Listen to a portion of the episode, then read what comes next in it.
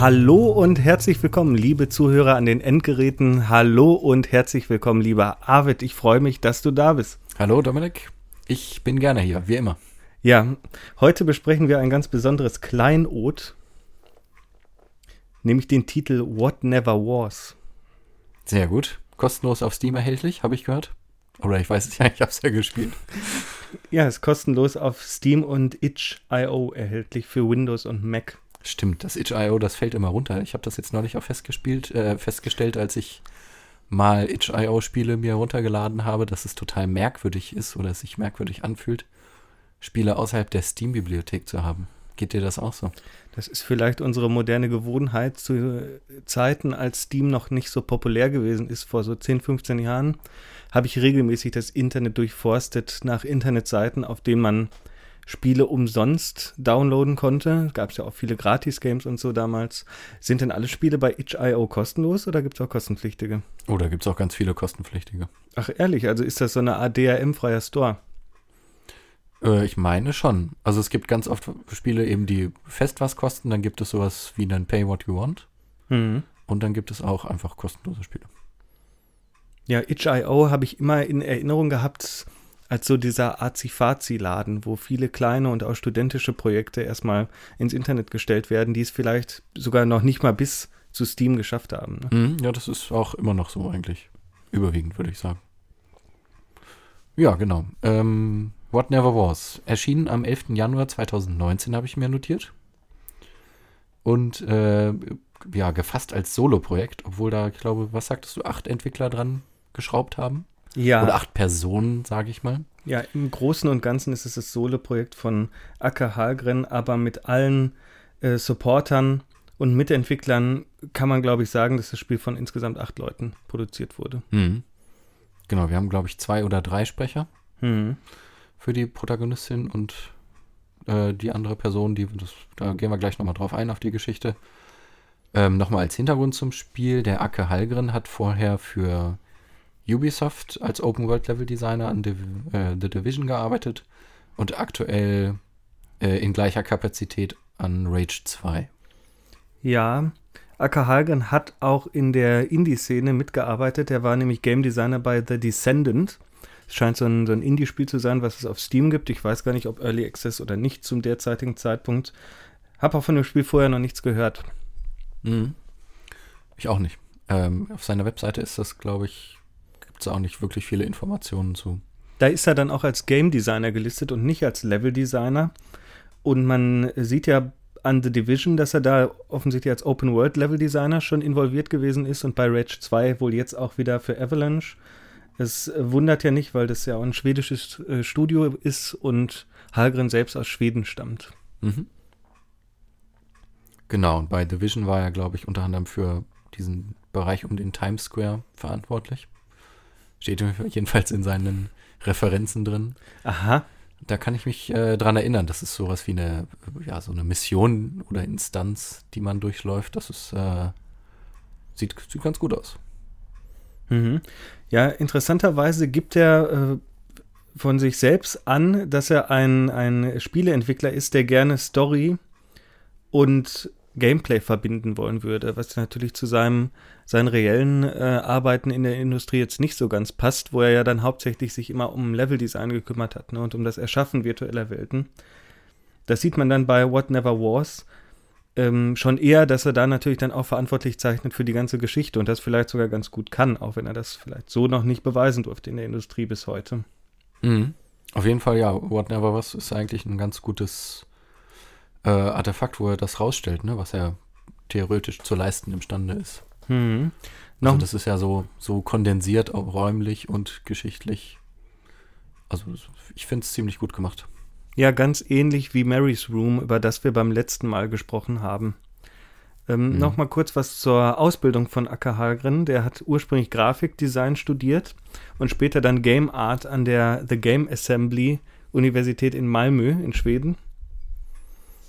Und hat, bevor er What Never Was, ähm, ich sag mal so präsentiert hat, immer mal wieder ähm, Aufnahmen gezeigt von so einem Remake oder Bilder ne, ins Internet gestellt von so einem Remake von Dark Force 2, Das müsste das erste Jedi Knight gewesen sein, was er in der Unreal Engine 4 angefertigt hat. Ist, glaube ich, nicht, äh, nie fertiggestellt, also bis zum heutigen Tag zumindest nicht, sondern inoffizielles Fan-Remake, was er wohl in die Wege geleitet hat, um seine Skills als Game Artist ne, und um als Level-Designer fit zu halten, wenn er gerade vielleicht hauptberuflich nicht so sehr gefordert wird. Und genau so ist What Never Was dann auch vor vier Jahren äh, ins Leben gerufen worden. Hm. Wie verhält sich das mit dem Remake? Ist das ähnlich wie dieses, wie dieses Remake von dem Half-Life 1 Intro? Was es ja auch in der Unreal Engine, glaube ich, gibt. Ach, es gibt auch in der Unreal Engine. Nein, ich habe nur Bilder gesehen bisher und da sind einfach die so Levelabschnitte und prominente Levelarchitekturen aus äh, Dark Forces 2 nachgebildet in mhm. der Unreal Engine 4. Ja, dann ist das ganz ähnlich wie das, genau.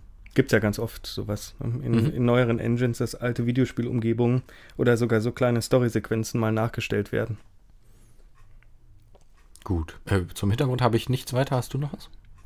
Ja, ich glaube, man könnte noch sagen, dass ähm, dass Hagren selbst einige Inspirationen genannt hat für das Spiel, über das wir heute sprechen wollen und dass man, glaube ich, auch noch andere Inspirationen äh, dann erkennen kann, wenn man sich das genau anschaut. Also er selbst sagt, die Dreamfall-Spiele, das sind ja so alte Adventures, so Point-and-Click-Adventures ursprünglich, wenn ich mich recht erinnere, und da gibt es ja auch ähm, viele Nachfolger mittlerweile, was dann auch erklärt, warum What Never Was ziemlich viel von einem Point-and-Click-Adventure hat, was andere Walking-Simulatoren vielleicht in dieser Art und Weise nicht so haben. Und die, äh, ja, die Spielfilme mit einer spielberghaften äh, Erzählung oder Story nennt er auch. Da fasst er dann natürlich sowas wie Indiana Jones runter, aber auch sowas wie äh, Zurück in die Zukunft und dergleichen. Das erkennt man dann, glaube ich, auch ganz gut in What Never Was. Was uns, denke ich mal, sofort ähm, auffällt, ist, dass die Fulbright-Spiele da eine Inspiration gewesen sein dürften. Sowas wie äh, Gone Home, über das wir auch schon gesprochen haben, und das nachfolgende Tacoma, von dem weiß ich sogar aufgrund eines Twitter-Posts von Halgren, dass er das gespielt hat. ist ein sehr kommunik kommunikativer Twitter-User. Die Entwicklungszeit von What Never Was betrug vier Jahre.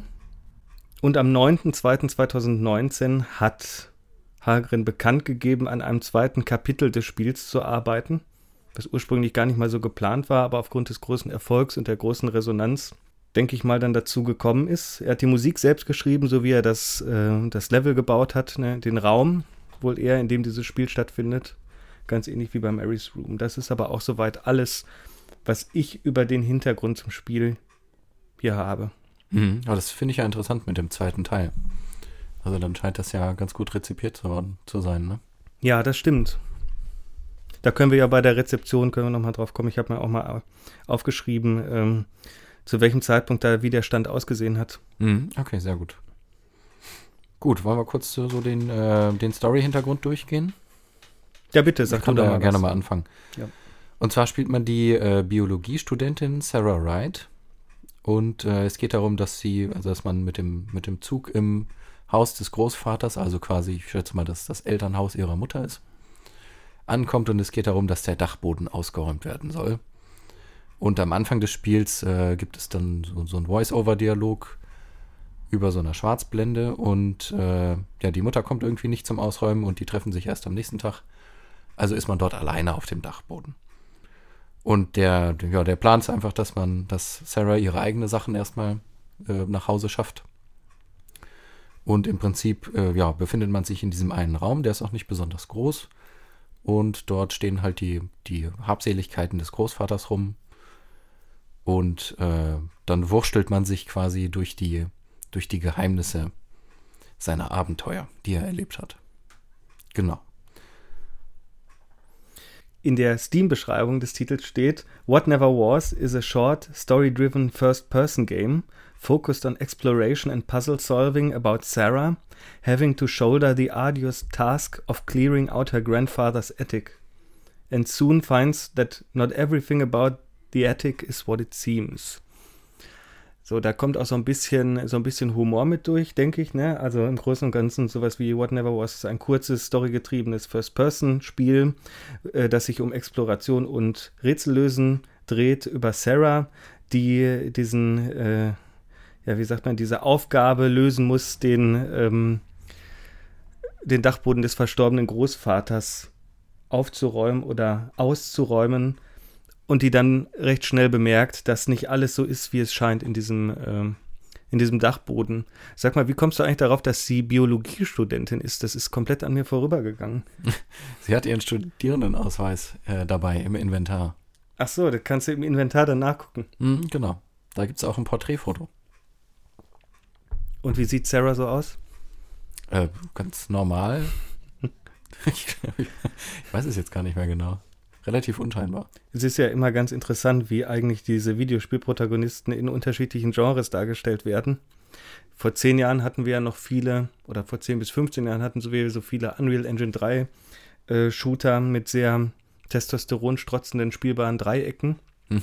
Und gerade diese ganze Walking-Simulator-Szene sucht sich ja oft weibliche Protagonisten, die auch immer in so einem bestimmten Stil ja auch dargestellt werden. So ein bisschen so der leicht alternative pazifische Nordwesten-Typ, wenn man so möchte. Ne? Ja, ich würde sagen, das geht so in die Richtung. Das ist jetzt auch kein sehr realistisch anmutendes Foto, sondern es wirkt wie so eine kleine Hand Handzeichnung mit Aquarellkolorierung. Hm, ja, gibt es ja oft. Na, auch so Spiele wie Gone Home und Tacoma leben ja auch davon, dass sie keine, äh, keine Polygonfiguren zeigen.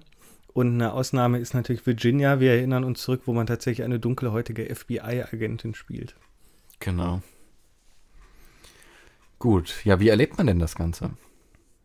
Wenn man dort auf dem Dachboden herumläuft. Ja, und vor allem, wie spielt sich das, ne? Ja, ich kann ja gerne mal weitermachen. Also, das Ganze ist natürlich in der First Person, oder was heißt natürlich? Es ist in der First Person Perspektive äh, dargestellt. Ähm, ich glaube, mein Körper, sein, den Körper sieht man nicht. Nur am Anfang werden die, die Arme kurz gezeigt. Ähm, genau. Und man kann halt mit verschiedenen Gegenständen interagieren. Es gibt da zwei verschiedene Modi. Und zwar, wenn man mit der Maus über Gegenstände hovert, dann taucht, glaube ich, ein Kreis um den Punkt in der Mitte auf, wenn es quasi äh, etwas dazu zu tun gibt. Mhm. Und mit dem Linksklick äh, kann man Informationen, zum Beispiel zu Büchern, Schubladen oder was auch immer einholen. Und da gibt es dann glaube, immer drei verschiedene Voice-Samples, die dazu aufgenommen wurden, die dann nacheinander abgespielt werden. Je nachdem, wie oft man klickt. Und mit dem Rechtsklick äh, ist eben die Interaktion mit verschiedenen Gegenständen möglich. Ja, man muss sich das wirklich vorstellen wie in so einem Point-and-Click-Adventure, wenn man links, äh, also wenn man mit der linken Maustaste, ich weiß jetzt nicht mehr, wie genau es war, aber ich glaube, es, es war sogar so ein bisschen kontraintuitiv, wenn man mit der linken Maustaste auf etwas klickt, dann wird es kommentiert, ne? Sowas mhm. wie, ah, eine Schublade, guck mal da. Und wenn man dann rechts draufklickt, dann geht die Schublade entweder auf oder es wird daran gerüttelt, weil sie verschlossen ist.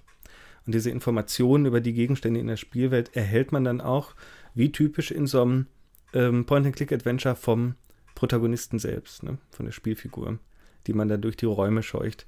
Ich habe mich da aufgrund auch der schieren Masse, weil man, also am Anfang wirkt es, als könne man unglaublich viel in diesem kleinen Dachbodenzimmer anklicken ne, und als gäbe es noch auch noch mehr als ein Sprachsample für jede, äh, je, jedes Objekt, was man da anklicken kann, so ein bisschen an Edna Bericht auserinnert, ne, was damals ja gefeiert wurde, weil es so un unglaublich viele Dialogzeilen mit drin hatte und man nicht nur alles anklicken und anschauen konnte, sondern auch mit allem reden konnte. Ah, okay, das habe ich nie gespielt. Also Edna hat sich auch gerne mal mit einer Tischplatte unterhalten oder einem Stuhlbein oder sowas. Ach, super. Das ist ein schöner Modus eigentlich für so ein Point-and-Click-Adventure, ja. Ja, vor allem, weil es im Irrenhaus spielt. Ne? Ah, ja, gut. Ja, das ist der Hintergrund des Was Ganzen. für ein Aufwand. Ich erinnere mich noch, also einer der schönsten Kommentare war eigentlich, ich weiß gar nicht mehr, es ist so lange her, dass ich es gespielt habe. Man klickt irgendwie an, äh, an etwas und dann kommt ein Kommentar vom Entwickler, ich weiß nicht, ob das Jan Mich äh, Müller-Michaelis war damals schon, ähm, da müssen wir mal gesondert einen Podcast eigentlich zu aufnehmen. Und der Kommentar lautete irgendwie tausende Dialogzeilen, was habe ich mir dabei nur gedacht und du klickst genau dieses Ding an. Super. oh Mann, sehr gut. Das ist ja ein wunderschöner Durchbruch der vierten Wand dann eigentlich. Ja gut, aber so mit dieser äh, Überforderung durch zu viele Gegenstände hört es ja dann relativ schnell auf, weil man dann ja feststellt, dass es zwei verschiedene Kategorien von Gegenständen in diesem Dachboden gibt. Es gibt ja die einen, die einfach nur diese Maus äh, hervorrufen, dass, ja, hier gibt es Informationen dazu. Und dann gibt es ja die anderen Gegenstände, die dann noch eine farbliche äh, Outline erhalten, wenn man drüber havert. Ach ja? Mhm. Zum Beispiel das Grammophon oder eben die Schreibtischschubladen, die Standuhr. Die werden dann alle nochmal farblich quasi hervorgehoben durch so eine Umrandung.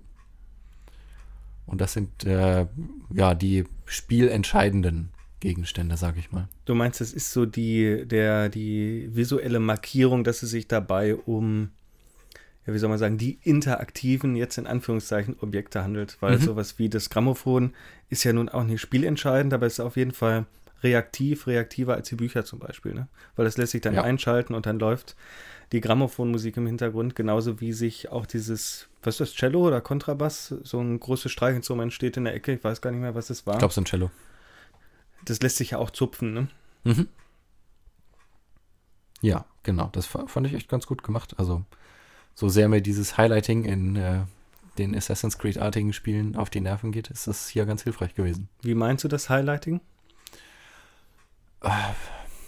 Äh, na, eben, dass die, die Gegenstände, die wichtig sind oder die man aufsammeln kann, eben grafisch hervorgehoben werden durch Leuchten, durch Konturen und so weiter.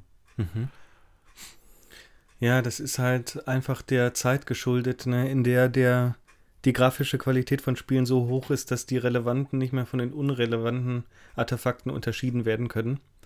Und zu, äh, zu so Zeiten wie, ne, wie den späten 90er Jahren oder so sahen die meisten Tische in Spielen ja eh so aus, dass wenn was drauf lag, dann war es auch wichtig. Oder, oder, irgendwie ein Easter Egg, so eine Zeitschrift, die man auch kennt.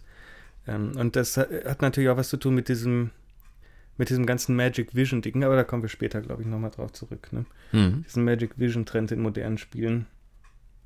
Ja, was ich dich eigentlich noch fragen wollte, was hast du eigentlich zuerst gemacht? Hast du zuerst das Grammophon eingeschaltet oder am Bass gezupft oder am Cello gezupft? Ich habe tatsächlich zuerst das Grammophon eingeschaltet, weil es, glaube ich, der Startposition am nächsten ist. Oder? Ich, da müsste ich jetzt nochmal nachschauen, das weiß ich gar nicht. Ich, ich bin auf jeden Fall im Raum zuerst nach links gegangen und dann ist da das Grammophon irgendwann. Ja, die äh, genauen Entfernungen weiß ich jetzt nicht so genau. Ich glaube, du stehst ja schon relativ direkt vor dem Schreibtisch, den man dann aufmachen, wo man die Schubladen aufmachen soll mhm. am Anfang. Und ich glaube, ich habe mal zuerst gezupft, dann das Grammophon angemacht, als ich schon nach hinten gegangen bin zur Standuhr und so weiter. Und war irgendwie irritiert, dass dieses Grammophon von alleine nicht ausgeht. Es geht nicht aus, oder? Nee, das geht auch nicht aus. das muss man dann auch wieder selber ausmachen. Es läuft immer weiter, ja. Genau. Hast du auch auf Unmengen von Büchern geklickt? In der Hoffnung, dass es andere Informationen gibt? Ja, Unmengen würde ich jetzt nicht sagen, aber ich habe es auf jeden Fall in ein paar Bücherstapeln mal ausprobiert und mal versucht, die Bücher einzeln anzuwählen, mhm. äh, um herauszufinden, was für Kommentare es gibt, weil es gibt da durchaus ein paar mehr, ne? Drei, vier oder fünf oder irgendwie und ein Buch wird auch so benannt. Und das ist natürlich, also das finde ich dann auch ein bisschen enttäuschend, aber ist halt auch unheimlich anstrengend, so viele Voicelines zu schreiben für einzelne Bücher, die meist sogar schon so als zusammengepackte Assets, ne, die wahrscheinlich aneinander geklebt rumstehen. Ja. Weil mich erinnert das an die, die selige Tradition der ganzen JRPGs oder Retro-Rollenspiele. Aus der ISO-Perspektive, ne, damals auf dem SNES, e so weiter, sowas, was Evoland jetzt vor ein paar Jahren äh, so durch die Retro-Brille nochmal reflektiert hat da ist es nämlich so, dass man jeden einzelnen Schrank eigentlich immer anklicken konnte und dann bekam man meist, also in vielen Spielen zumindest, gibt es so einen kleinen Gag, was für ein Buch da drin steht. Ja. Das Buch ist dann meist ein intertextueller Verweis auf ein anderes Spiel oder so weiter, ne? oder eine Parodie eines Buches, das es wirklich gibt. Und da war der, der Gag sogar schon, dass diese Schränke in diesen 16-Bit, ich glaube es ist 16-Bit, äh, Spielen, dass die aus zwei nebeneinander liegenden Sprites bestehen. Und dass man je nachdem, welchen Sprite man anklickt, ja auch eine andere Message bekam und ein anderes Buch. Ach, super. Bekam. Das ist natürlich dann Komplexitätsgrad, der wird schwer durchzuhalten, wenn man auf einmal einzelne Bücher in Spielen dann so darstellen kann, ne? wie bei What Never Was. Ja. Das gleiche Problem hatte auch Edith Finch, ne? Mit der umfangreichen Bibliothek im Wohnzimmer. Die sich ja auch, also ich glaube, da gab es keine Kommentare dazu, aber die Buchrücken waren eben lesbar und das hat sich so unglaublich oft wiederholt. Das, das Problem hat fast jedes Spiel. Und man fragt sich doch, wieso die alle so viele Bücher haben, ne? Im Zeitalter von Kindle und Co. Äh, Gerade Gone Home hat er auch so unheimlich. Also da erinnere ich mich hauptsächlich an die die VHS-Kassetten, Mhm. weil die irgendwie prominenter mediennostalgisch integriert waren. Aber da gab es ja auch dieses Bibliothekzimmer mit, der Vater war ja auch Schriftsteller, mit so unheimlich vielen Büchern. Ne? Weiß ich nicht, vielleicht ähm, ist auch die Herausforderung, als, als Spieldesigner Räume zu füllen, sehr hoch. Und dann, was, was kommt halt in so einen Raum? Naja, Bücher. Oder? Ja, und es passt ja zu Gone Home, zumindest in der Hinsicht, dass es so eine nostalgische äh, alte Retro-Bibliothek ne, mit Holz, Hm. mit viel Holz und so, dann gibt das, macht natürlich auch Stimmung. Aber es ist ja auch ein ganz klares Kosten-Nutzen-Abwägen, jedes einzelne Buch in so einem Raum zu designen, wo man dann vielleicht auch noch was finden kann und was lesen kann, ist ja nicht nur für den, also Videospielentwickler unzumutbare Härte, sondern eigentlich auch für den Spieler. Weil wer möchte das schon? Ja, das stimmt. Gut. Ähm, was macht man denn überhaupt, außer Gegenstände anzuklicken? Ja, das ist jetzt, äh, das ist jetzt eine abstrakt gefragte. Das stimmt, eigentlich will ich auf diese. Tagebuchseiten kommen. Man kann, äh, man klickt Gegenstände an und man bewegt sich durch den Raum und eigentlich hat es sich damit, aber so kann, lassen sich ja die meisten Spiele beschreiben. Wir könnten noch äh, reduzieren auf Knöpfe drücken. Genau, ja. man drückt Knöpfe an, Gamepad oder Tastatur nach Belieben. Ja. Auch die Maus vielleicht. Bewegt die Maus dazu. Ja, nee, ähm, ja, was macht man eigentlich, ne? Man löst ein paar Rätsel, man sammelt hauptsächlich Dinge, Gegenstände, Genau. man hört zu, Wie ist das? Warte, also auf jeden Fall sammelt man Tagebuchseiten des Großvaters, fünf Stück an der Zahl, ja. um zu erfahren, äh, wo er überall war und was er so gemacht hat. Und Ja. äh, was er dort an diesen Orten getan hat. Das klingt jetzt sehr umfangreich, aber das ist äh, jedes Mal relativ kurz gehalten. Fünf Seiten. Genau. Ich äh, habe gerade vergessen, ob es, wenn ich eine Seite einsammle, gibt es dann auch einen Voice-Over? Nee. Nee, nicht, dass ich wüsste. Das einzige Voice-Over, was es, glaube ich, in dieser Situation gibt, ist das von Sarah, wie sie sagt, ach, guck mal, noch eine Tagebuchseite von, Mhm, okay. von Grandpa. Das heißt, ach stimmt, genau, dann äh, habe ich die Tagebuchseite eingesammelt, die irgendwo versteckt herumliegt. Manchmal auch hinter verschlossenen Türen, Schubladen. Und dann gehe ich ins Inventar und dann lese ich mir den Text durch. Genau, und der wird auch nicht vorgelesen, anders als in anderen Titeln.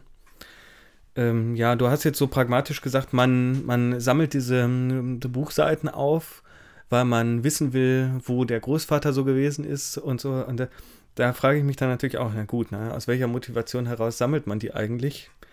Aus so einer, aus so einer Spiel, äh, irgendwie progressionsnormativen Perspektive würde man ja sagen, die sammelt man, um die Lösung des letzten Rätsels rauszufinden. Mhm. Auch wenn man das vielleicht noch gar nicht weiß in dem Moment, in dem man sie sammelt. Weil man sammelt ja in vielen Spielen erstmal um des Sammelns willen, praktisch in jedem Rollenspiel, bevor man noch weiß, was man mit den Dingen überhaupt machen kann und anfangen kann. Stimmt, Hauptsache erstmal im Rucksack haben und dann, äh, wenn es wichtig ist, dann wird das schon seine Relevanz haben. Das ist die Akkumulation äh, von irgendwie geartetem symbolischen Kapital, was dann durch Glitzern, Leuchten und so befriedigende Audio-Sounds als Belohnung irgendwie unterstrichen wird. Mhm. Damit man schnell so Pavlovsch darauf konditioniert wird, die ganzen Münzen einzusammeln, wie bei Super Mario. Ja, stimmt. Ich weiß bis heute nicht, wofür die gut sind, ne? Die machen nur den Highscore, oder? Ich glaube, ja. Und man kriegt ein extra Leben, ne? Glaube ich, bei 100. Ist das so? Meine schon, ich bin mir nicht sicher. Ich habe so lange Hm. kein Super Mario gespielt. Auf jeden Fall war es bei mir in dem, also bei What Never Was, äh, so, dass sobald die Schwarzblende dann eben das, äh, den, den Dachboden zeigt oder dann eben die Schwarzblende weg ist, ähm, ist eigentlich die, die Aufgabe, den Dachboden aufzuräumen, sofort verschwunden aus dem Kopf bei mir.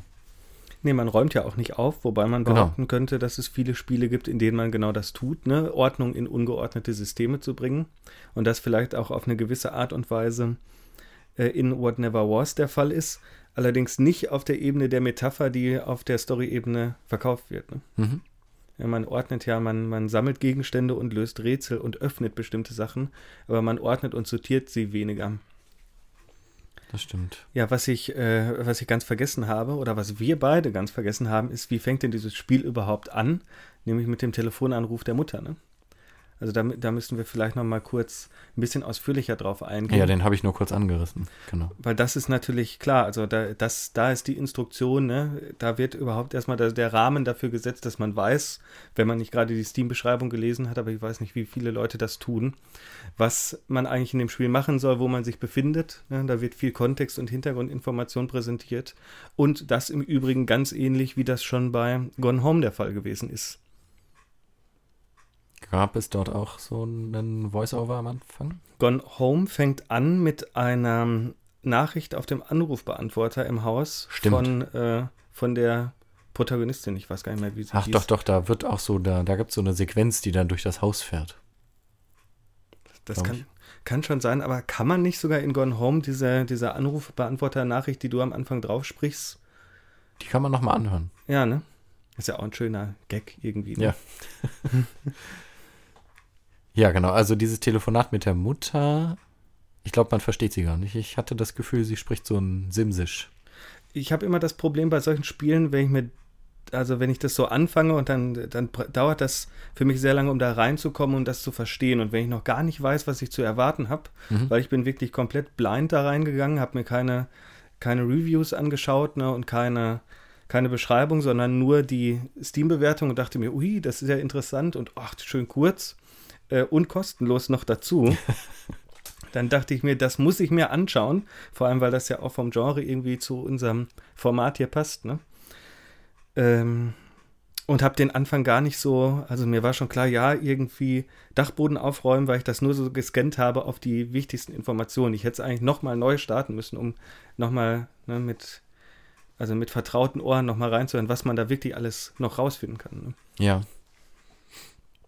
Genau, also auf jeden Fall sagt die, also äh, die Mutter sagt es nicht, aber, aber die, die Protagonistin re, reiteriert das nochmal, dass quasi die Mutter nicht kommen kann und dann, äh, aber wir, wir schulden es doch unserem Großvater, das fand ich so ein bisschen verwirrend, warum schulden wir den Dachboden aufzuräumen? Und äh, dann, ja, will sie nur ihre eigenen Sachen mitnehmen. Das bleibt mir zu in Erinnerung. Hast du noch irgendwas? Ja, wie meinst du das? In Bezug worauf jetzt? So Inhalt, der dort präsentiert wird am Anfang. Am Anfang. Mhm. Naja, das, was klar wird relativ schnell, ist ja, ja, wann wird das eigentlich klar, ne? Wahrscheinlich erst mit der allerersten, äh, mit der allerersten Journal-Seite, ne? Das, äh, worum es sich bei diesem ominösen Großvater überhaupt handelt, ne? Ja, genau. Ja, aber ansonsten, am Anfang ist das, glaube ich, alles, was einem so gesagt wird. Ein cleverer Red Herring. Stimmt, ja, irgendwie muss man ja zum Ort des Geschehens geführt werden. Ja. Ja, aber offensichtlich, ja klar, der Großvater ist gestorben und dann wühlt man in den Dingen, die zurückbleiben. Ich meine, das ist ja auch irgendwie plausibel, weißt du, das klingt doch so nach sogar so einer typischen, ja, was er, was, was Hallgren die Spielberghafte Geschichte nennt, so. So diese vertraute, nostalgische äh, Alltäglichkeit, ne? Wir räumen irgendwas auf und in der Regel, wir ahnen es schon, stoßen wir auf etwas Unvorhergesehenes, was uns den Weg in unverhoffte Abenteuer äh, eröffnet, meist an Orten, die einem sehr langweilig vorkommen. Ich muss immer an, das war der Anfang von Die unendliche Geschichte, oder? Mit dem Jungen, der dieses Buch in der Bibliothek findet oder im Bücherladen. Ich glaube, ja. Gibt es ja oft auch diese Jumanji-Geschichten, Ja, ne, sind ja auch so, so, wir finden ein Spiel und dann. Ja, und ich finde so, und auch zurück in die Zukunft, das sind ja alles so Geschichten, wo aus banaler Alltäglichkeit auf einmal so ein, ne, wie so eine Kurzgeschichte, so ein lebensverändernder Umschwung passiert. Mhm, ein- einfach so eigentlich ein Zufall, oder? Allerdings ein reichlich unwahrscheinlicher. Ja, na gut. Es ist halt, sind fantastische Geschichten. Kommt ja. halt drauf an, von welcher Seite man sich ähm, dem nähern möchte, weil natürlich, was das Plotting ne, und das Storyschreiben be betrifft, ist es natürlich alles andere als zufällig, sondern höchst determiniert und konstruiert. Ne? Ja, sicherlich. Und dazu natürlich so unrealistisch, dass das eh nicht passiert. Bei Indiana Jones bin ich mir nicht so sicher. Ähm, was wir noch dazu sagen sollten, ist, also man sollte jetzt nicht zu viel erwarten von What Never Was. Das Ganze wird nicht zu einer großen abenteuerlichen äh, Geschichte, zumindest noch nicht im ersten Teil, weil es ein sehr kurzes Spiel ist, was sich problemlos zwischen, also in zwischen 20 und 40 Minuten, würde ich sagen, durchspielen lässt. Mhm, genau. Aber trotzdem hat es so ein, also ich finde, das Rätseldesign ist sehr clever gemacht. Auch wenn man den Rätseln schon, na, obwohl bis auf dem, dem einen bin ich schon allen begegnet eigentlich. Also es gibt den, den verschlossenen Schreibtisch, wo man den Schlüssel dafür finden muss. Ich, ich wollte gerade sagen, wollen wir die Rätsel mal Stück für Stück durchgehen? Ja, können wir gerne machen. Wollen wir mit dem Schreibtisch, das ist ja eigentlich auch der erste Punkt, den man. äh, Also es gibt ja eine definitive Reihenfolge, in der man die Rätsel lösen muss. Ist das so? Ja. Ich überlege auch gerade, ist das so? Äh, Ich würde sogar ganz ketzerisch sagen, du fängst ja an mit jetzt der, mit der These, mh, das allererste ist eine verschlossene Schublade im Schreibtisch, die Ah, nee, geöffnet werden muss. Ne? nee, okay, das ist falsch. Ja? Ja, also es gibt, wir können die Rätsel ja mal aufzählen. Es, es gibt den Schreibtisch, der ist verschlossen. Ja, Dann gibt es den Globus ja, und dann gibt es die Standuhr. ja. Und man kann sich aber entscheiden, den, den Schreibtisch oder den Globus zuerst zu öffnen. Was ist mit der Schatulle in der Schublade? Wel ja, die ist ja offen, oder? Nee. Man muss ja Ach, da, stimmt, das ist ja noch ein, das sind ja vier Rätsel. Und ich würde behaupten, die verschlossene Schreibtischschublade würde ich jetzt ganz ketzerisch behaupten, das ist gar kein Rätsel, weil ein Schlüssel in einem Raum aufzuheben und zu benutzen mit einer verschlossenen Tür ist kein Rätsel. Was sind dann Schalterrätsel? Darauf wollte ich gerade äh, zurückkommen. Ganz anders natürlich bei Spielen wie The Beginner's Guide und Co., über die wir hier schon gesprochen haben, wo hochkomplexe Schalterrätsel von uns erwartet werden. Hochkomplex.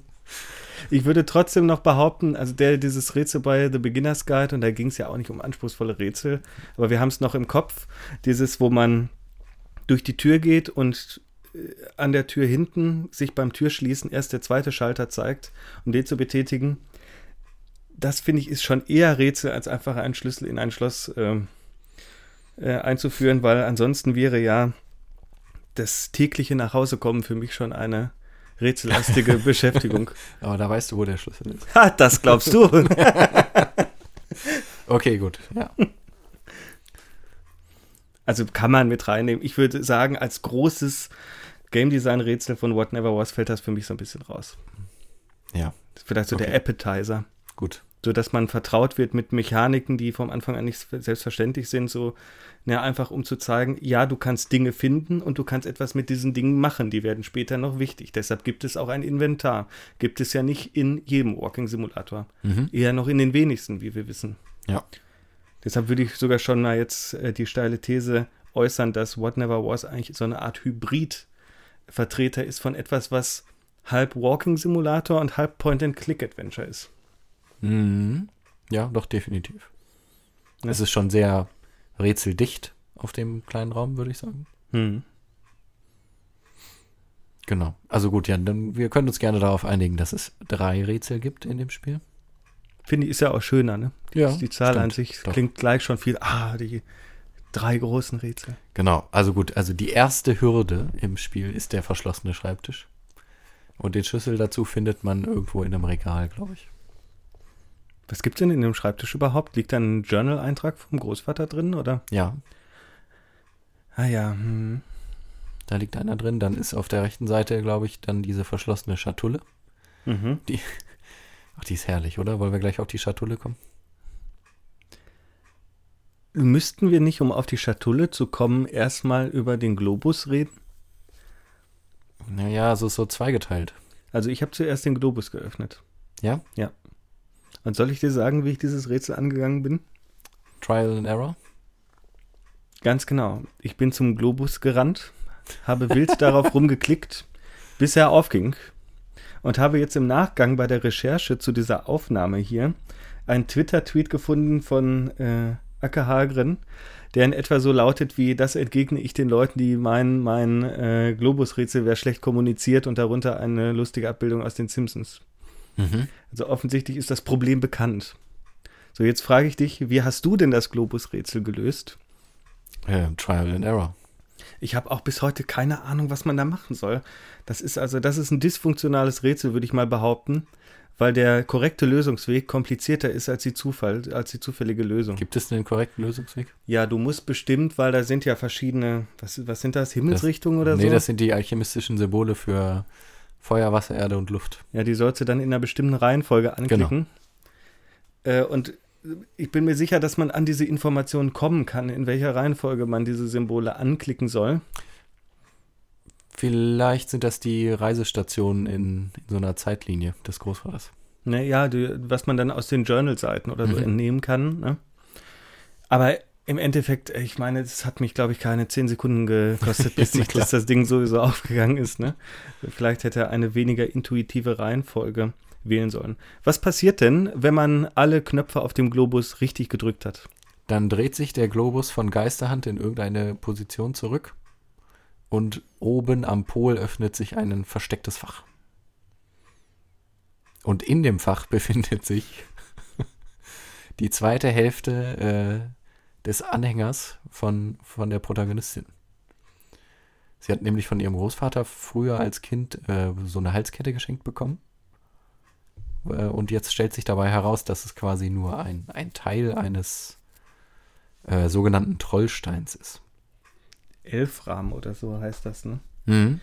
Ist, glaube ich, auch die erste Journal-Seite, die man findet im Spiel, beschreibt diesen Stein. Und das ist gleichzeitig in der Chronologie der Tagebucheinträge des Großvaters aber der letzte Eintrag. Mhm. Da geht es dann genau um diese, diesen Stein, den man mit der eigenen Kette zusammensetzen kann. Genau. Nochmal zum Aber Motiv- den, äh, Stopp, den setzt man ja gar nicht selber zusammen, ne? Nee, der wird ja durch magische. Da fängt es ja schon an dann. dann schweben plötzlich beide Teile in der Luft und äh, setzen sich selber zusammen. Ja, ja, einen kurzen Schritt vorher. Das Motiv des, des geheimen Globus, der sich öffnen lässt, in Verbindung mit dieser mechanischen Automatikbewegung ohne jede Elektrizität, ist ja auch schon sowas, ne? Das ist auf jeden Fall Indiana Jones. Das ist so eine pseudo-archäologische Darstellung Mhm. irgendwie, ne? Wie Indiana Jones und was weiß ich nicht, wo es das noch alles gibt. Ähm, genau, und dann leuchtet dieser Stein so grün und er setzt sich dann zusammen, ne? Und da kriegt man sogar auch tatsächlich so eine kleine schöne Animation mit den Händen zu sehen. Mhm. Ich glaube, das ist so ziemlich die einzige Animation, bis auf die am Anfang, wo sie schon diese Kette mal anguckt, diesen Anhänger. Ja, das müssten die zwei sein, genau. Da weiß man dann auch schon, ach guck mal, das wird bestimmt nachher noch wichtig. Irgendwas mit diesem Anhänger wird schon auf sich haben. Ich bin mir auch ziemlich sicher, dass genau das einer der Spielinhalte ist, bei denen ähm, Halgren Hilfe gehabt hat. Mhm. Sieht auch grafisch verblüffend, finde ich, äh, gepolished aus, ne? Ja, durchaus. Und solide. Nur so dieses, dieser, also mein Onkel, ne? Der hat so auch so einen großen Retro-Globus, muss man sich wirklich wie so ein Retro-Globus aus so einem James Bond oder Indiana Jones-Film vorstellen, ne? Sehr groß und in so, in so Sepia-Farben. Und eigentlich für die Übersicht ganz schlecht. Mhm. Ne? Und hat meist noch so ein irgendwie Galilei-artiges Ge Gestell drumherum oder so. Und ich weiß noch, wie fasziniert ich war, als ich sah, dass der Globus meines Onkels einfach nur eine als Globus getarnte Bar war. Ich wusste es. Ich wollte, ich wollte genau darauf kommen. In Globen sind doch immer nur Bars versteckt. genau. Und die Frage ist, was ist denn das nun? Kitsch oder Indiana Jones?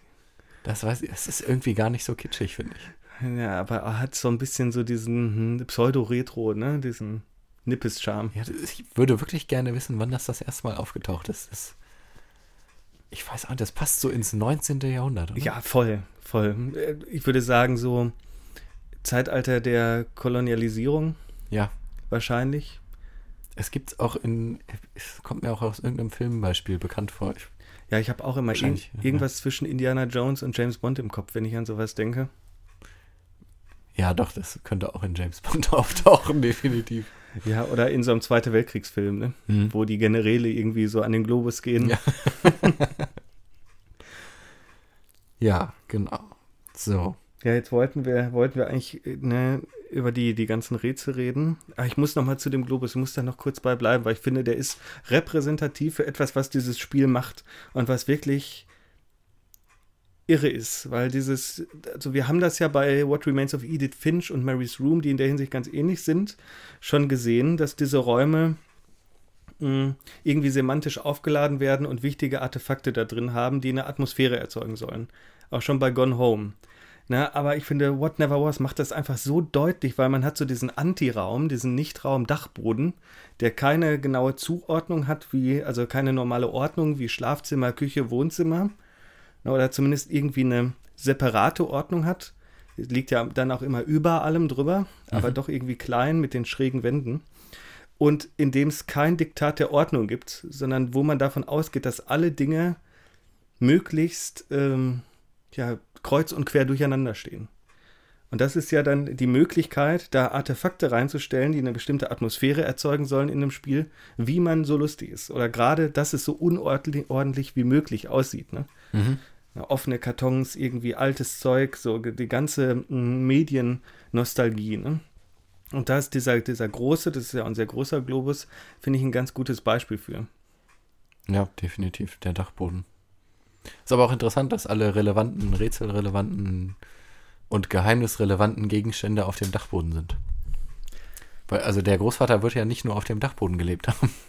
Das kann man genauso, könnte, könnte man ja auch ähm, über Mary's Room argumentieren. Da finde ich es nochmal was anderes, weil das so ein Teenagerzimmer ist und die Welt des Teenagers doch sehr äh, konzentriert auf das eigene Zimmer ist oftmals. Stimmt, ja. Ja, aber ja, bei dem Dachboden finde ich das kurios. Aber klar, es geht halt zurück auf die Begrenzung, auf die räumliche, durch eben dieses, äh, in Anführungszeichen, Ein-Mann-Projekt. Ne? Naja, spätestens seit King of Queens wissen wir ja, dass äh, alte Männer, wenn dann im Keller wohnen. Ja. Ach, stimmt, der, der Vater wohnt doch im Keller. Ja. Okay. Der zieht da ein in der ersten Staffel, genau.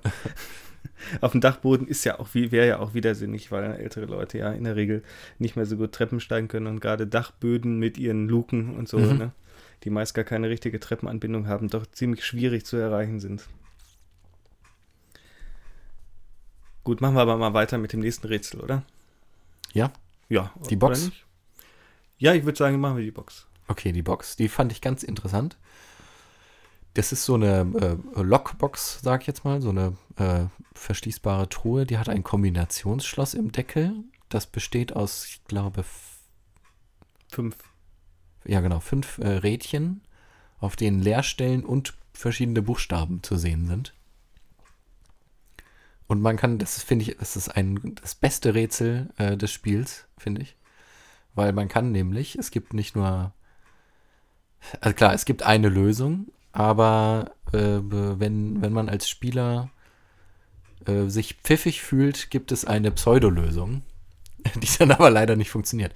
Und zwar kann man den, den eigenen Namen, nämlich Sarah, eingeben. Und äh, bevor man dann den rechten Mauszeiger oder die rechte Maustaste betätigt, um Aha zu sagen, ich habe es geschafft, wird man dann leider enttäuscht und äh, das ist nicht die, der, der Rätselslösung. Das finde ich aber ganz charmant gemacht, dass äh, an sowas gedacht wurde. Ja, das ist halt dann auch so eine, also nicht nur, dass daran gedacht wurde, sondern dass überhaupt auch mal die Möglichkeit besteht, weil alle Alphabeten, äh, alle Buchstaben des Alphabets, Entschuldigung, sind ja auch nicht möglich anzuwählen. Mhm. Aber dass man, ne, wenn man weiß, dass die eigene Spielfigur Sarah heißt und dass es sich um den verstorbenen Großvater handelt, der da diese Truhe verschlossen hat, da ist es sehr naheliegend, Sarah äh, einzugeben was ich auch getan habe. Mhm. Und ich meine, es ist wirklich toll, weil zwar geht diese Truhe dadurch nicht auf, dieses Rätsel wird in gewisser Art und Weise dann zweistufig, aber man wird trotzdem belohnt mit dem leicht frustrierten äh, Seufzen der Protagonistin, die dann sagt, äh, ah, ich dachte, das wär's. Mhm, genau. Das ist herrlich. Ich fand das richtig gut. Schön gemacht. Ähm, ja, jetzt müssen wir auf den Trollstein zu äh, sprechen bekommen, ne? Genau, wie löst sich das Rätsel denn? Ja, und dieses äh, Amulett oder dieser Stein, den man dann bekommen hat, der, das ist richtig, das ist unglaublich, wie viel Tiefe in diesem kurzen Spiel drin steckt. Ähm, das ist äh, ein ganz neues Spielelement. Und zwar kann man durch diesen, in der Mitte ist so wie so ein äh, Edelstein, der geschliffen ist, eingelassen. Und man kann durch diesen Stein durchschauen und dann verdunkelt sich die Sicht.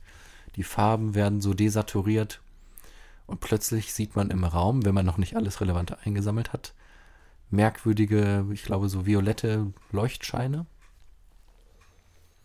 Also es gibt Gegenstände, die dann eben irgendwie so merkwürdig leuchten.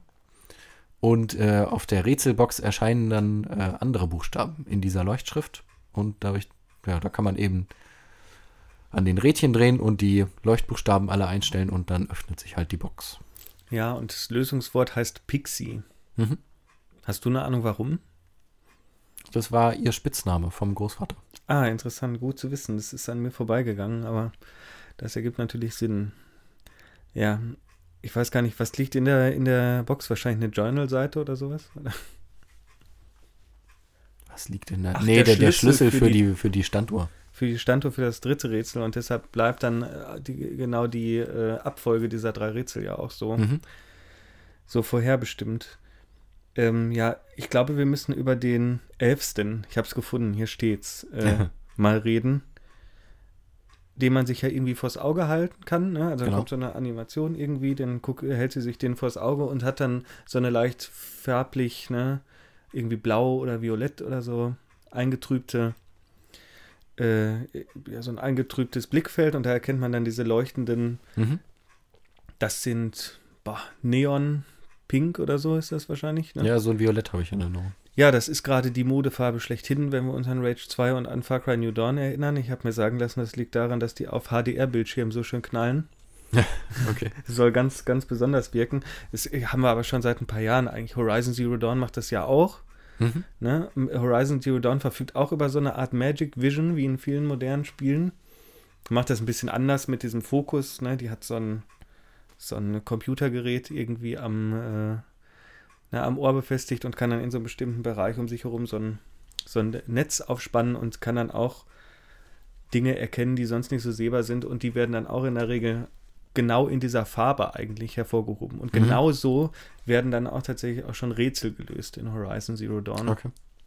Und das kennt man ja natürlich nicht nur davon, sondern also für meine, meine späteste frappierende Erinnerung war 2009 das Wolfenstein, was damals erschienen ist. Mhm. Das ist, und wir erinnern uns, Wolfenstein ist ja eigentlich schon lange sowas wie, äh, ja, wie Indiana Jones in hart. Okay. Ja, also ziemlich hart und äh, vielleicht ein bisschen so machohaft. Und da gibt es, da, da findet man auch so ein ausgegrabenes Amulett, irgendwie so ein Stein oder so. Und mit dem kann man dann den Schleier aktivieren, eine Paralleldimension, in der die Architektur aber identisch bleibt. Nur man sieht dann die ganzen Monster Ah, ja. und kann bestimmte Rätsel lösen und, ne, und was weiß ich, Hinweise lesen, die in der normalen Dimension nicht erkennbar gewesen wären. Hm. Okay. Das Ganze ist natürlich immer populärer geworden durch die Unübersichtlichkeit moderner grafischer Darstellung. Ja, vielleicht auch sowas wie eine Notlösung, oder?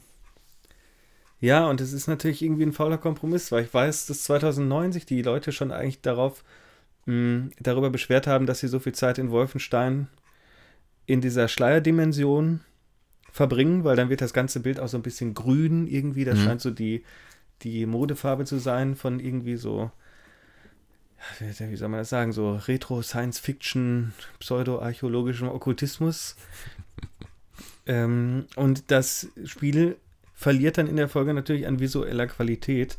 Und ich meine, das kennen wir ja heute nur zu gut. Also ich, mir würden mehr Spiele einfallen, die sowas benutzen, als welche, also gerade AAA-Spiele, als Spiele, die komplett darauf verzichten können. Ja. Ne, The Witcher 3 hat das ja mit dieser Repräsentation dieser visuellen von Geralts Hexensinnen und seinem, seiner, seiner Witterungsfähigkeit. Hitman Absolution hat es schon gehabt, auch mit so einer, Schon immer. So Mhm. Vision. Schon, auch die ersten schon. Das weiß ich nicht genau, aber alle moderneren Teile. Äh, Blood Money weiß ich auch nicht, ne? Hat Ich das- glaube auch. Hat es auch schon.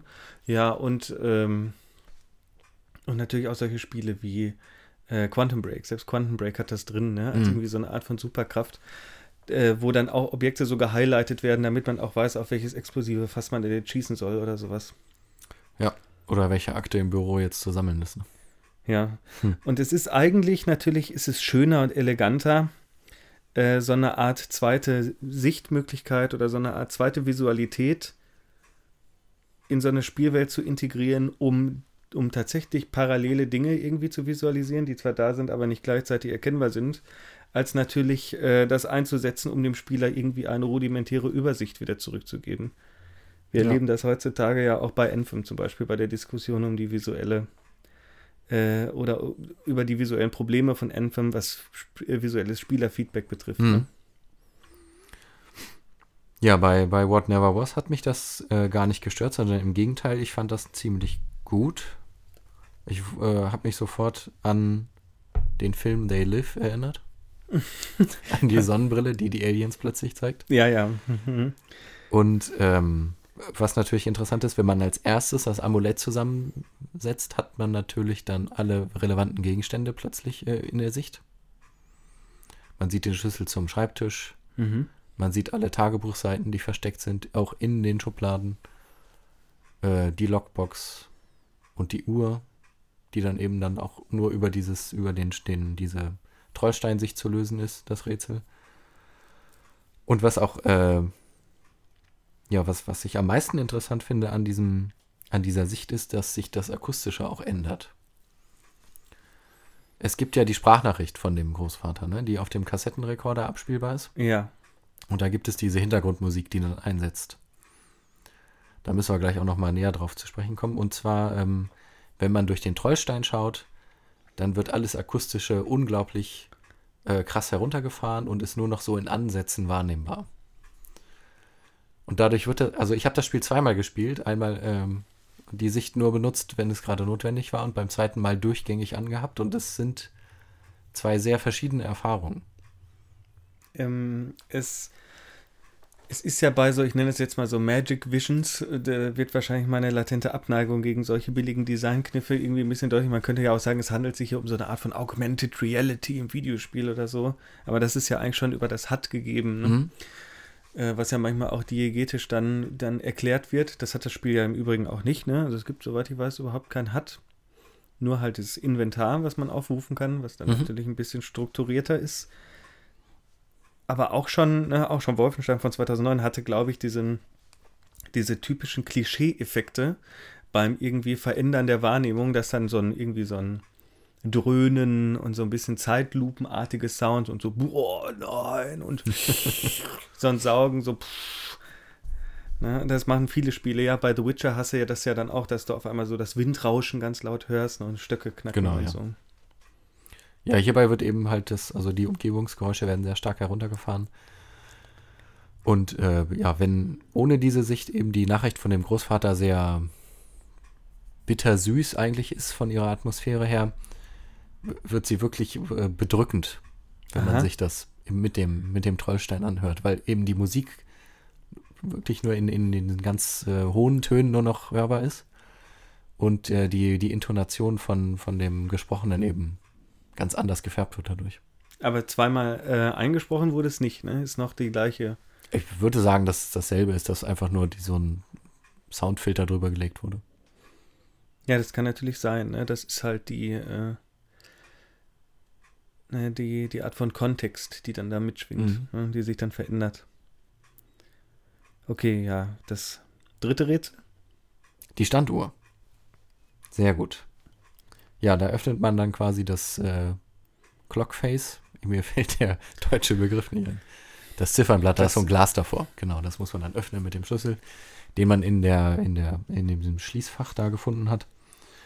Und da muss man dann äh, aktiv in die Tagebuchseiten schauen. Und zwar auf den Tage Tagebuchseiten, da sind dann immer Zeichnungen dieser der alchemistischen Symbole für eben Feuer, Wasser, Luft und Erde.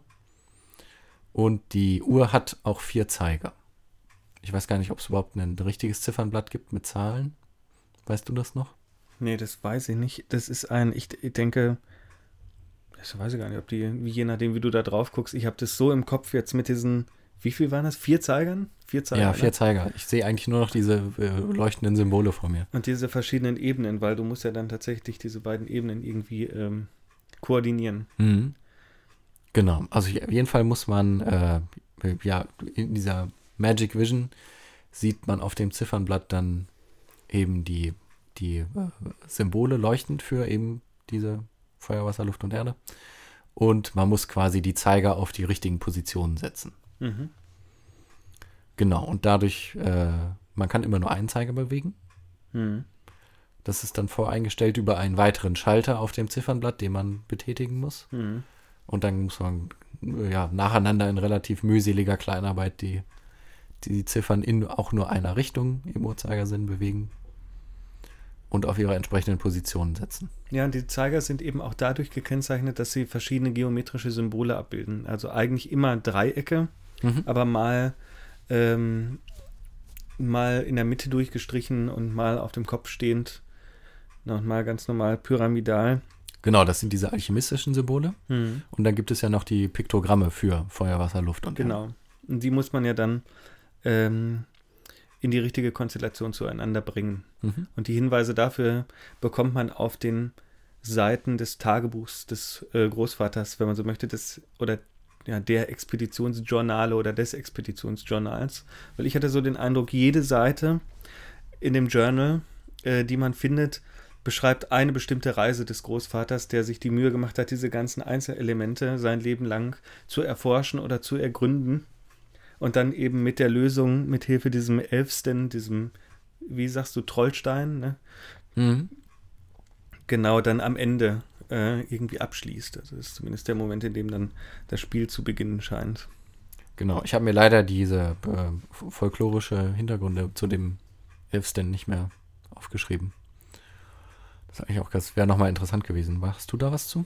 Ach ja, die ganze Bedeutung mit magischen Steinen und so und wahrscheinlich in irgendwie heidnischen Religionen. Nee, da habe ich mich jetzt hauptsächlich aufs Spiel be. Ich glaube, die hatten so Schutzfunktionen. Primär. Gegen Unglück. Hier wie aus der türkischen Kultur, dieses blaue Auge. Wie, äh, ich glaube, heidnische Analogiezauber, das, was man zumindest so in der Pan- oder Indo-Germanistik mitbekommt, sind ja meistens Schutz. Äh, Schutzgeschichten, ne? ob es da jetzt darum geht, irgendwie das, das Pferd äh, mit Hilfe vom Blut als Medium zu schützen für mhm. den nächsten Kampf oder halt den, den Zweig mit ins Haus zu nehmen, aus dem dann später der Tannenbaum wird, damit die, Erde, äh, die Ernte äh, gelingt und man gut über den Winter kommt ne? und so weiter. Solche Sachen sind das ja meistens. Hm. Steine haben natürlich noch eine andere Konnotation, nämlich die, die Idee als heilige Artefakte und als Repräsentation von Gottheiten. Ne? Ja. Es gibt ja, ja, gerade im, ich glaube, was ist das, Kaukasus, also auch so in, in der Ecke um Syrien rum im Nahen Osten, gibt es ganz viele alte Relikte von Steinkulten, die den modernen Monotheisten vor äh, Monotheismen äh, vorangegangen sind. Meistens geht es ja dann um Steine, die auch irgendwie anthropomorphe Formen haben und so weiter. Mm, okay. Die Rolle von Steinen, da ließe sich jetzt ewig drüber diskutieren. Und monologisieren geht ja dann auch über das, das Erzeugen von, das aktive Erzeugen von Abbildern was ja dann eigentlich auch mit den zehn Geboten so ein bisschen äh, ne, problematisiert wird, als auch die Konkurrenz unter verschiedenen Gottesabbildern mit irgendwie zerbrochenen Gottesskulpturen in Tempeln, bis hin natürlich auch zu diesem, äh, ja, diesem, diesem mysteriösen schwarzen Stein in der äh, Kaaba, oder wie heißt das? In ähm, genau, die, die Pilgerstätte in Mekka, ne? In Mekka, genau, ja was ja angeblich, ne, so nimmt man an, eine, ein Teil eines Meteoriten sein soll. Mhm. Genau, ja. Was passiert denn dann, wenn man das letzte Rätsel gelöst hat? Dann ist vorbei. ja. Kurz und knapp. Meine Damen und Herren. Hier ist die Tür. Hier ist die Tür. Ihr Mantel, bitte. Ja, genau. Der Moment, in dem man eigentlich denken müsste, jetzt geht es los, das Abenteuer beginnt, ist der Moment, in dem dieses Spiel, was eigentlich eher ein spielbarer Prolog jetzt nun zu werden scheint, ne, oder im Werden begriffen ist, äh, das, das zu sein, ähm, ja, wo What Never Was endet.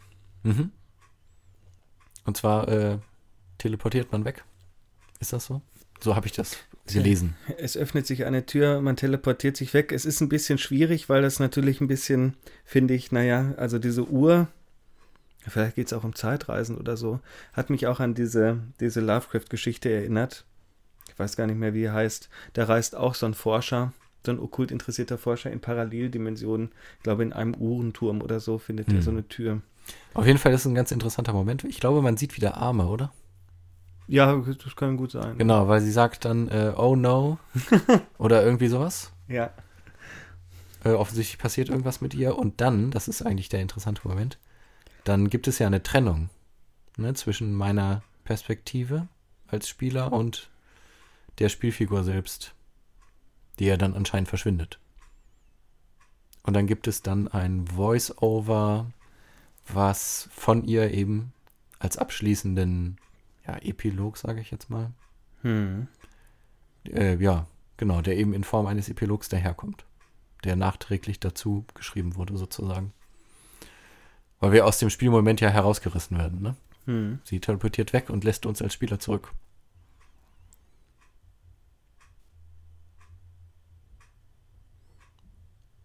Noch. Noch? ja, das stimmt. Warst du auch ein, ein wenig sauer am Ende? Nein, ich war sehr befriedigt ja? und zu glücklich und zufrieden. Vor allem darüber, dass ich dieses elende Uhrenrätsel ganz alleine geknackt habe. Mich hat sehr frustriert, dass es nur in eine Richtung geht. Ja. Und das fand, ach, das ist wie hier die Uhr im Auto stellen.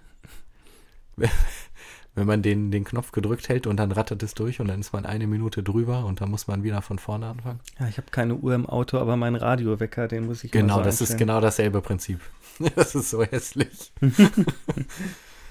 Ja, ich war äh, ein wenig sauer am Ende, so die ersten zwei Sekunden, weil es ja, ja, also das ist ein Cl- Cliffhanger äh, sondergleichen und das Spiel lässt einen fallen. Das ist, äh, war sehr unangenehm am Anfang. Na, das Spiel ist ja praktisch nichts, also nichts anderes als eine Art Teaser, oder Mhm. ne? Wie ich gerade schon sagte, eine Art Prolog und hat mich in der Hinsicht auch an ein anderes Videospielexperiment, was jetzt aber auch schon so acht Jahre alt sein dürfte, erinnert. Damit meine ich das Super 8 Level von J.J. Abrams in Portal 2, falls dir das was sagt. Nee, das kenne ich gar nicht. in äh, dieser Art, man könnte sagen, Walking Simulator, ähm, erlebt man nochmal den Anfang des Films Super 8 mit dem ähm, Zugunglück Mhm. In äh, der Source Engine dann gerendert als Walking Simulator. Ach, sehr interessant, okay. Da müsste man sich vielleicht auch mal anschauen, ne? Können, könnte Ist das bei Portal sein. 2 dabei oder ist das zum, zum Downloaden? Das ist bei Portal 2 dabei. Also ich habe das zumindest, bin ich irgendwie drauf gestoßen. Also ist Spielmenü. das als, als Secret versteckt? Kann sein, dass es freigeschaltet wird, Okay. wenn man es durchgespielt hat oder so. Nee, ich habe das. Vielleicht habe ich es doch gesehen und erinnere mich nicht. Es gab ja äh, lange Jahre die Gerüchte, es würden jetzt mal große Kollaborationen zwischen Gabe Newell und J.J. Abrams stattfinden, weil die beiden sich offensichtlich auch ganz gut verstehen. Mhm. J.J. Abrams hat auch die Rechte an der Verfilmung von Portal und Half-Life. Und äh, Gabe Newell wollte mal ein Spiel mit ihm zusammen machen, aber soweit ich weiß, ist daraus bis heute nichts geworden und es gibt auch keine neuen Informationen. Naja. Ja, ich fand das, äh, also ja, mein, mein Ärger ist dann doch relativ schnell verflogen, sage ich mal. Und als, als alleinstehendes Spiel ist das wirklich sehr, sehr gut gemacht. Weil wenn man sich vor Augen führt, dass man vielleicht am Ende dann, dann äh, vor dem Rechner sitzt und sagt, ich will jetzt aber mehr davon haben. Weil ich glaube, diese Dichte an Rätsel und Mystik in einem Spiel zu generieren, was länger ist, ist unglaublich schwierig. Es ist ja von oben bis unten vollgepackt mit Informationen, Atmosphäre und eben diesem Rätsel an Rätsel. Ne? Ich hatte so ein bisschen den Eindruck, What Never Was ist so eine Art Spiel, ähm, die uns zeigt, was wäre, wenn wir bei den Spielen der Uncharted-Reihe nicht dabei sind und die Abenteuer erleben, sondern irgendwie die Tochter spielen. Die spielt man ja auch tatsächlich im letzten Teil mal kurz, die äh, die Artefakte des äh, Vaters oder was weiß ich, des Onkels oder na, also irgendwie eine Verwandte spielen würden, die dann dem Ganzen auf die Schliche kommt. Übrigens könnte auch eine gute Inspiration gewesen sein, diese ähm, diese, wie- wenn man so möchte, voyeuristische Archäologie-Episode in Uncharted 5. Und es hat mich ganz stark erinnert an das Spiel A Story About My Uncle, Hm, das muss ich noch spielen. in dem man eigentlich nichts anderes tut. Also am Anfang. Ne? Mhm. Es ist wie, wie der Anfang von A Story About My Uncle und A Story About My Uncle wird dann nachher zu so einer Art Flow-Geschicklichkeitsspiel, Oh. Hört sich gut an. wo man sich mit so einem Laser, hm, wie soll man sagen, so ein Laserseil irgendwie über Abgründe hinweg schwingt. Mhm. Aber der, der Anfang ist ganz ähnlich. Ich glaube, irgendwie der Onkel ist verschwunden und man reist ihm dann nach. Wie hat's dir denn gefallen? So alles in allem. Sehr gut. Warum? Ich glaube, es lag an, an, dem, an dem Thronrätsel. das, ich fand das so gut gemacht, dass ich selber auf eine vermeintliche Lösung kommen kann, die dann aber nicht stimmt. Und ich nicht sauer war, Das, dass sie nicht stimmt. das stimmt, das fand ich auch cool. Ich habe direkt am Anfang des Spiels haben mich zwei Sachen ein bisschen gestört, nämlich zum einen dachte ich mir, meine Güte, die Laufgeschwindigkeit entspricht ja in etwa der von äh, Everybody's Gone to the Rapture. Ja, Das macht aber auf dem Dachboden nicht viel. Das, das stimmt, die Spielwelt ist klein genug dafür. Ähm, und ich hatte das Gefühl, das Voice Acting ist nicht wirklich, also hochprofessionell. Ähm, ja, von Sarah nicht. Das Gesprochene vom Großvater in der Sequenz, das fand ich ziemlich gut. Hm, ja, stimmt natürlich. Das, ja, das ist dann auch weniger irgendwie. Aber bei Sarah dachte ich mir auch so, ah, so ein bisschen nach Amateuraufnahme klingt das ja dann doch noch, was natürlich bei kostenlosen Spielen, ne, was eine Person über vier Jahre entwickelt hat, kein Vorwurf sein soll. Mhm. Mir hat es auch sehr gut gefallen, vor allem auch wegen dieser, wegen der Mischung aus Walking Simulator Mediennostalgie. Also auch die Spielmechanik finde ich super, diese Vermischung von Walking Simulator und Point-and-Click-Adventure. Ja, da macht das Klicken auf einmal richtig Freude wieder im Walking Simulator und die, die cleveren äh, Rätsel noch dazu. Und auf der anderen Seite dann diese mediennostalgische, spätsommerliche Walking Simulator Atmosphäre. Man findet ja dann auch so ein N64, ne, und das ganze Spiel ist, Ja. ist strotzt vor äh, intertextuellen Easter Eggs. Das ist übrigens die A-Station, ne? Die, die, die, die, die Der N64. ja, ist ja irgendwie umbenannt, genau. Und aber auch diese Kombination von diesen, na, wie würde ich das nennen, von diesen spielbergianischen Okkult-Pseudo-Archäologie-Narrativen. Mhm. So dieses, äh, die, diese, immer dieser Verweis an die fernen Orte, an denen es noch Magie gibt, ne, die natürlich dann aus einer archäologischer Disziplin oft und zu Recht bemängelt werden und kritisiert werden. Aber auch schon, wenn man diesen Elfsten, diesen Trollstein da findet in dem Globus, dann denkt man sich ja ausgerechnet, in dem Globus ist dieser magische äh, Stein aus der weiten Welt, der mich, was weiß ich, wohin führt. Also da wird im On ganz viel an das Off referiert, was dann in der eigenen Fantasie ne, stattfindet. Und gleichzeitig wird man getätschelt an, an diesem komischen, unordentlichen Raum, wo alles voll ist mit so 90er Jahre Mhm. ne, Kindheitserinnerungen, wenn man so möchte. Ja. Das finde ich macht es ganz gut. Sind dir noch ein paar, äh, paar Easter Eggs aufgefallen oder ein paar Verweise? Oh, jetzt bewusst nicht. Also im Schrank liegen, wenn ich mich jetzt richtig erinnere, liegen da tatsächlich auch noch nachgebildete Assets, Artefakte von Artefakten von ähm, Nathan Drake aus Uncharted und von Indiana Jones. Ah, schön. weiß nur jetzt nicht, wem das Kreuz irgendwie gehörte und äh, der, der anderen. Und es gibt auch in den Texten, die wirklich sehr äh, sorgfältig geschrieben sind, aufwendig geschrieben sind, auch wenn es nur wenig Text ist in den Journals, gibt es auch so eine Anspielung wie I'm filled with determination, schreibt da der, Mhm. der Großvater. Und das ist eine Anspielung auf Undertale. Ah, ja. Okay. Ich habe das gelesen und dachte mir, ist das eine Undertale-Anspielung? Und ich dachte mir, naja, I'm filled with determination sagt man wahrscheinlich öfter mal im Englischen. Aber tatsächlich hat äh, Hallgren das dann auch zugegeben. Dass der alles zugibt. Das Was- wird er entzaubert. Ja, der ist, sehr ko kommunikationsfreudig, was mich natürlich sehr freut. Ja, ne? natürlich. Weil ich dann weiß, dass das intentional integriert wurde in das Spiel. Undertale übrigens auch ein Spiel, über das wir unbedingt mal ausführlicher reden sollten. Das Das, äh, machen wir noch. Versprochen. ist ein bisschen länger. Ich habe es aber beim ersten Mal in einem Rutsch durchgespielt, weil ich so begeistert war. Gut. Wollen wir noch kurz über diese Sprachsequenz sprechen? Über die Aufnahme? Äh, vom Großvater. Ja, Die, ja, das ist eigentlich auch ganz nett. Also bitte, Bühne genau. frei. Ja, ich erzähle das mal ganz kurz. Und zwar findet man auf einem Stuhl sitzend äh, einen alten Kassettenrekorder. Äh, auf dem ist ein Post-it angebracht, der auf dem geschrieben ist äh, Play Me. Und dann äh, ja, gibt es eben sowas wie eine Abschiedsnachricht vom Großvater für eben seine Enkelin. Und ähm, genau, da bricht das Spiel so ein bisschen raus. Und zwar gibt es dann dieses Voice-Over zu verschiedenen Kamerafahrten und Einstellungen durch den Dachboden.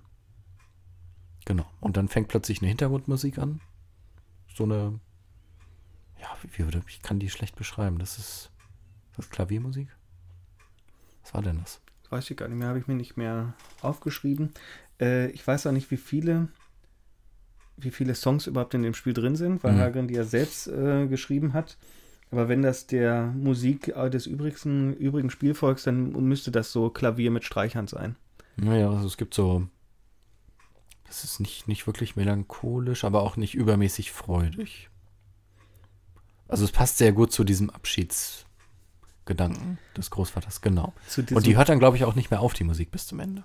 zu diesem goldenen Abend im August. Ja, doch, definitiv. Du hast es das. Ich sitze unterm Apfelbaum und trinke meinen, meinen Saft oder was auch immer. Spielt ja im August, wenn, Ja. ich, äh, wenn ich das richtig mitbekommen Genau. habe. Und dabei, das fand ich ganz interessant, laufen nämlich mitten im Spiel, laufen die Credits ab. Das kommt auch noch dazu. Ja, Die werden dann auf der rechten Seite eingeblendet, die Namen aller Beteiligten am Spiel. Das ist eigentlich ganz schön. Das gab es manchmal, also es gab es schon auch ein paar Mal, fällt jetzt gerade kein konkretes Beispiel ein, aber es ist ganz nett, wenn das so integriert wird, weil, sagen wir mal ehrlich, ewig lange äh, Credits in Videospielen nerven ja auch, ne? Ja. Man muss es ja nicht übertreiben wie Hideo Kojima in Metal Gear 5, der vor jede Mission seine äh, Signatur setzt. Ja, sehr gut. Nee, ich fand, also ich war sehr, also ein bisschen verwirrt. Und äh, dann fand ich es aber echt gut gemacht. Weil, also es passt nochmal so zu dem, zu diesem Artefakt What Never Was als Prolog sehr gut.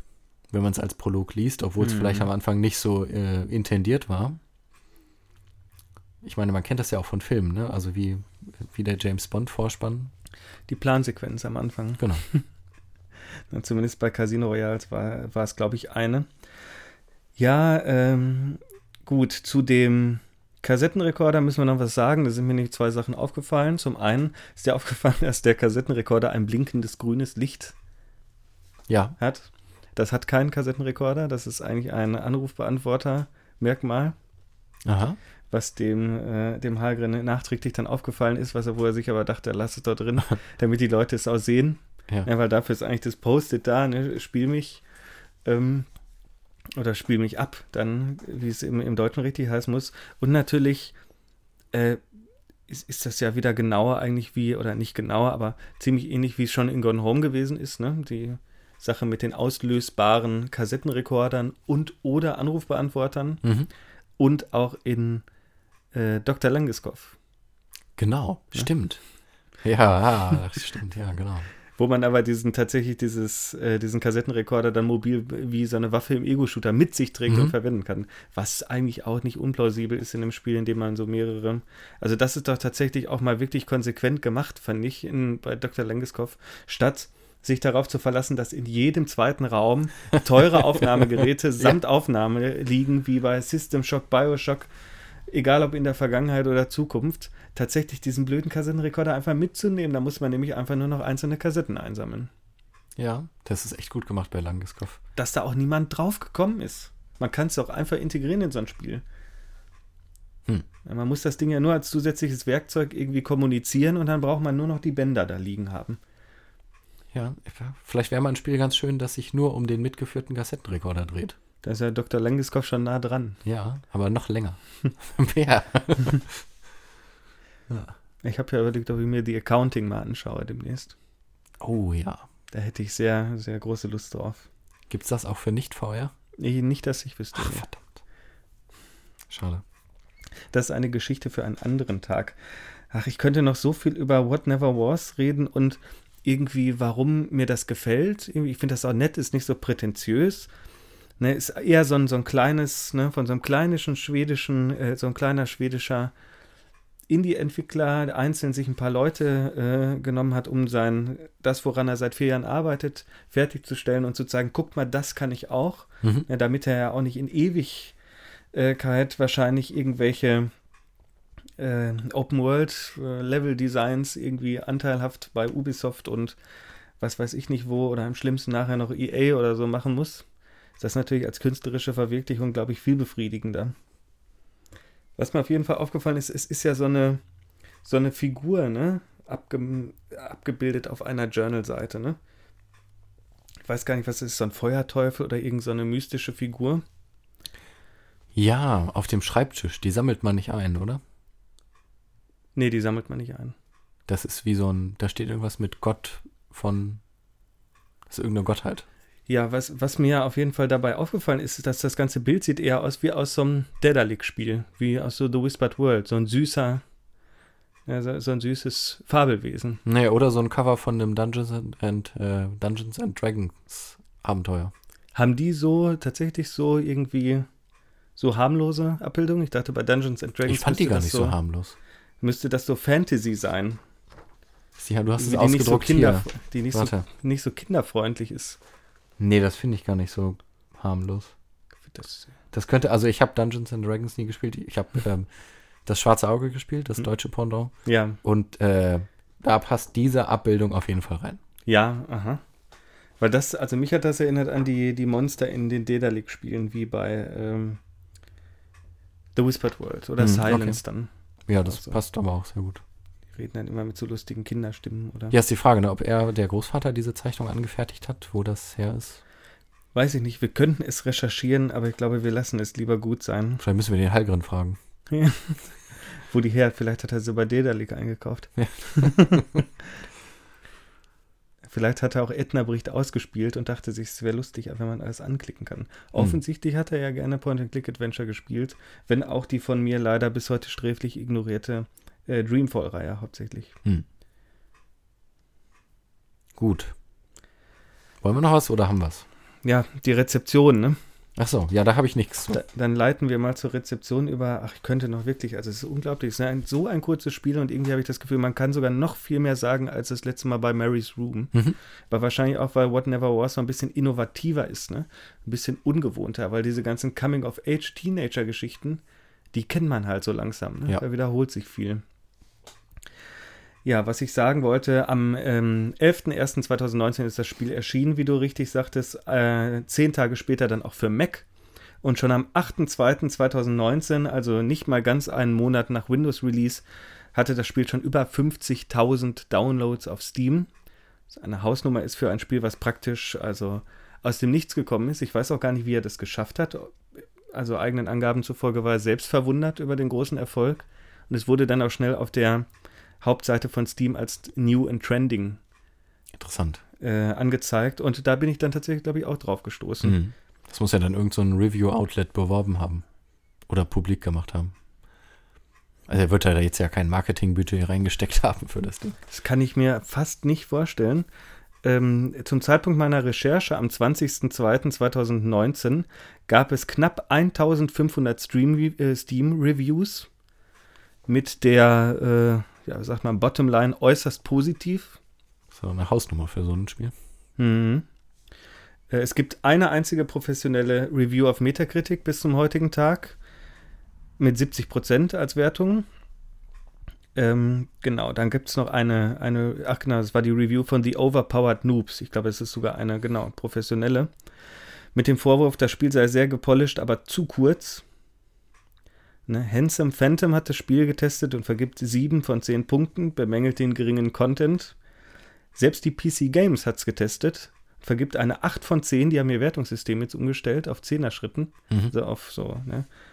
So ein 10er-System. Paula Sprödefeld hat es getestet und bezeichnet es als Auftakt einer spannenden Geschichte und kurzes, aber sehr angenehmes Vergnügen. Wir wissen ja, habe ich das schon gesagt, dass der, der Nachfolger angekündigt ist, das zweite Kapitel. Ich hoffe, wir müssen nicht wieder vier Jahre darauf warten. Aber das führt mich zu meiner abschließenden Frage.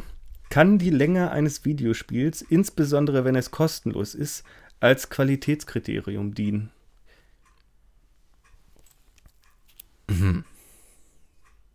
Ja, kann es. Aber äh, vielleicht muss man berücksichtigen, was das Spiel will. Das ist immer genau die Frage. Und was der Spieler will, wäre es besser, wenn es mehr gewesen wäre. Ich würde sagen, es wäre wahrscheinlich hauptsächlich mehr gewesen, wobei man dann im Einzelfall auch immer gucken muss. Aber ich finde, der umgekehrte Fall ist viel schlimmer. Spiele, die zu lang sind für das, was sie bieten, sind, finde ich, eine viel, viel größere Katastrophe, weil man die im Endeffekt nämlich nicht zu Ende spielt.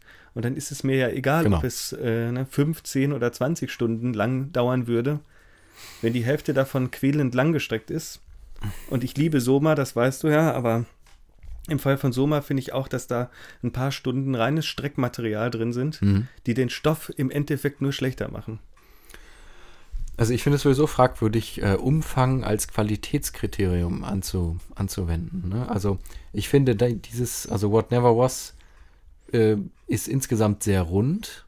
Es gibt wenig sozusagen Fett an dem Spiel.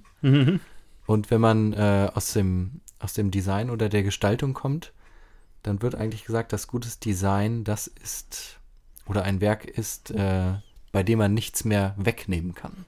Mhm. Also das so weit reduziert ist von überflüssigem Krams, dass es gut ist. Mhm.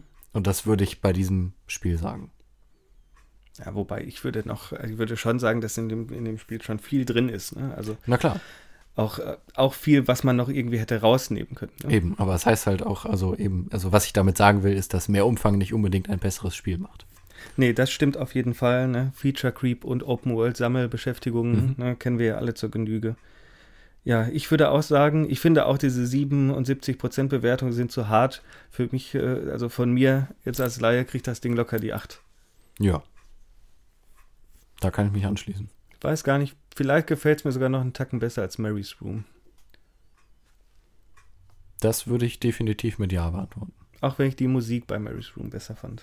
ja, gut, okay. Man merkt, dass Acker Hagren wahrscheinlich nicht gerade hauptsächlich leidenschaftlicher Komponist ist und Musiker, wenngleich natürlich die Skandinavier bekannt dafür sind für ihre ausgezeichnete musikalische Bildung. Mhm.